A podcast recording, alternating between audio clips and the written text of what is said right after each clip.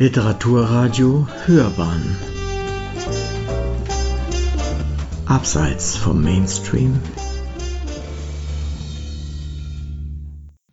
Essay. Mind the Gap. Warum eine mündige Gesellschaft die Literatur braucht. Von Dagmar Leupold.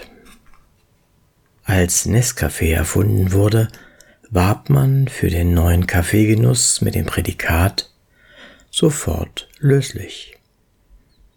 Auch Polaroids ließen sich plötzlich in kürzester Zeit mit einer Sofortbildkamera erstellen. Es sind Beispiele aus analogen Zeiten und entsprechend rührend. Aber eines verbindet sie mit den medialen Instant-Formaten Twitter, Instagram etc. des digitalen Zeitalters, die Wertschätzung des nahezu simultanen, des kurzen Prozesses. Auf periodisch gesellschaftlicher Ebene findet das seit den späten 60ern und den 70ern des 20. Jahrhunderts seine Entsprechung in der Feier der Spontanität. Gegenkonzept zur allmählichen Vermittlung dogmatischer Lehrinhalte, zu Schulung und konzeptioneller Enge. Die Zeit der Spontis. Man könnte argumentieren, dass auch in der virtuellen Realität, im Twitter-Gewitter der emanzipatorischen Grundidee, sich Autoritäten nicht zu beugen und dies durch spontane Kundgebungen auszudrücken, ihre Fortsetzung gefunden hat. Ich glaube aber, dass es sich um eine Pervertierung der Idee handelt, der meist anonyme Twitterer oder Follower hat mit seinen Einlassungen nicht das gesellschaftliche Wohl im Auge, sondern nur das eigene Wohlfühlen welches mit einer selbst ausgestellten Lizenz zum Pöbeln am schnellsten erreicht wird. Der typische Twitterer anerkennt zwar keine Autoritäten, aber das ist kein politischer Gestus des Protests, sondern einer der Selbstermächtigung, der Grandiosität eine schwerwiegende Folge dieser Selbstermächtigung ist das Wegfallen der Unterscheidung zwischen Privatperson und Bürger.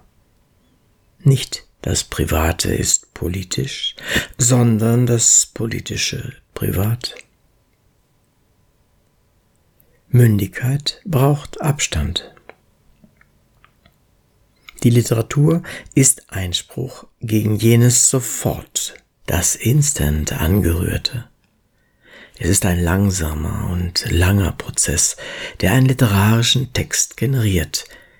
Die Transformation von Erfahrung im Medium der Sprache in eine ästhetische Realität, ein komplexer, transformativer Vorgang, kein schlichter Transfer. Es handelt sich nicht um einen abgehobenen, keimfreien Prozess, im Gegenteil, er findet immer unter konkreten historischen, politischen und gesellschaftlichen Gegebenheiten statt, steht mit diesen in einem steten Stoffwechsel. Daher kann man literarische Texte durchaus als Kommentar zu den Bedingungen lesen, unter denen sie entstanden allerdings nicht im Sinne eines journalistischen Kommentars und eines engen Aktualitätsbegriffs. Daher kann man literarische Texte durchaus als Kommentar zu den Bedingungen lesen, unter denen sie entstanden, allerdings nicht im Sinne eines journalistischen Kommentars und eines engen Aktualitätsbegriffs. Es geht nicht um Meinungsäußerung oder um die Reproduktion von Diskursen, sondern um Erfahrungen und ihren Niederschlag in den fiktiven Figuren, ihrem Denken, Fühlen und Handeln. Deshalb ist Literatur, die sich ihrer Zeitgenossenschaft stellt, niemals unpolitisch. Sie ist mit der Herausstellung des Unvorhersehbaren Besonderen befasst. Mittels formaler und sprachlicher Gestaltung scheint an diesem individuellen, einzigartigen, aber etwas Exemplarisches und Zeitspezifisches auf, nicht zu verwechseln mit etwas Allgemeinem.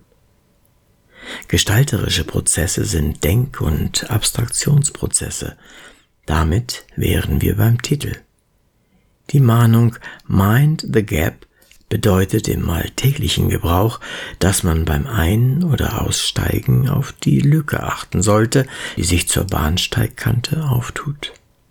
Es muss folglich einen kurzen Moment des Innehaltens geben, bevor man den nächsten Schritt macht. Im politischen und kulturellen Kontext bekommt die Mahnung eine metaphorische Bedeutung gewähre, bedenke einen Abstand, eine Differenz und nutze sie als Denkpause, als räumlich-mentale Distanzierung. Vernunft oder Vorstellungskraft zu nutzen, braucht im Unterschied zu reflexhaften Reaktionen Aufschub. Zwischen Ereignis und Kommentar, aber erst recht zwischen Ereignis und Bewertung, Analyse oder eben literarischer Gestaltung muss Zeit verstreichen. Zeit, die dem Nachdenken dient, dem Einräumen eines Gap. Dies ist eine erste, notwendige Abstraktion von der bloßen Vertretung eigener Interessen und Sichtweisen. Man könnte diesen zeitversetzten, vom sofort erlösten Prozess auch mündig werden nennen. Gefühlsechte Affekte. Politisch manifestiert sich dies im Prinzip der Repräsentation, auf dem die parlamentarische Demokratie beruht. Meine Stimme wird erst in zukünftigen Entscheidungen, Handlungen vergegenwärtigt wird in Zukunft Folgen gewärtigen. Diese Verzögerung schafft die Möglichkeit, Partikularinteressen von denen des Gemeinwesens als Unterschieden zu erfahren. Sie gibt Gelegenheit nachzudenken über das, was ein Gemeinwesen ausmacht. Es ergibt sich eben nicht als Summe der Interessen aller Individuen, die zu ihm zählen, sondern als deren größter gemeinsamer Nenner. Schon rein formal ist der wählende Bürger kein Follower, sondern ein Beauftragter, der sich durch indirekte Partizipation auszeichnet. Der Follower qualifiziert sich dagegen nicht durch Nachdenklichkeit und Mäßigung, sondern durch Absehen von beidem. Er lässt keinen Zeitverzug zu und schließt aus, durch jemanden repräsentiert werden zu können, der nicht sein geistiger Klon ist. Die Beglaubigung des eigenen Standpunkts und seiner Berechtigung läuft über Affekte, nicht über die Vernunft. Gefühlsecht, ein Prädikat, das allenfalls bei Kondomen eine Rolle spielen sollte, ist längst ein Kriterium auch in der Politik, in Kunst und Kultur, im Journalismus. Was einem Bauchgefühl entspringt, ist meist ein Vorurteil, nicht ein Urteil, das einer Zeit des Nachdenkens folgt. Unersetzliches Wahrnehmungskorrektiv. Insofern sind die Künste, ist die Literatur notwendig für eine mündige, das heißt sich selbst reflektierende Gesellschaft? In Kants Schrift Was ist Aufklärung sind die Vormünder schlecht beleumdet. Es sind solche, die ihre Abhängigen mundtot machen. Aber ein Vormund kann auch zur Mündigkeit anleiten, indem er Kritik, Distanz und Engagement zusammendenkt. Künstlerisch gestaltete Weltwahrnehmung kann das. Die Mündigkeit der Kunstschaffenden auf der einen Seite und der Rezipienten auf der anderen zeigt sich im Wissen um die Funktion von Kunst und Kultur als unersetzliches Wahrnehmungskorrektiv und als Instanz der Selbstreflexion vitaler demokratischer Gesellschaften. Solche Kunstschaffenden und Kunstgenießer sind keine Follower auf der Suche nach Klonen ihrer selbst. Der mündige Bürger, der mündige Leser, der mündige Künstler lässt Unsicherheiten und Ungewissheiten zu.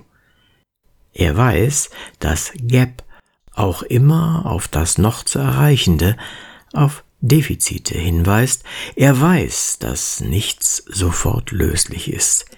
Er weiß, dass Einmischung mehr ist als das bloße Vermischen fertiger Zutaten alias Parolen. Wer aber den kurzen Prozess haben will, wird den Gap nicht zum Innehalten, zur Kritik und zur Veränderung nutzen können, sondern darin stecken bleiben. Sie hörten einen Essay von Dagmar Leupold. Mind the Gap. Warum eine mündige Gesellschaft die Literatur braucht.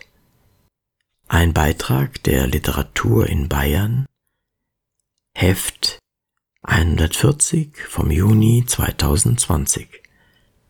Es las Uwe Kulnig.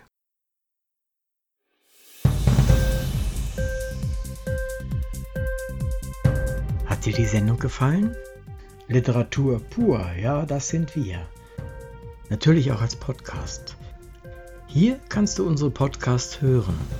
Anchor, Spotify, Apple Podcast, iTunes, Google Podcasts, radio.de und viele andere mehr.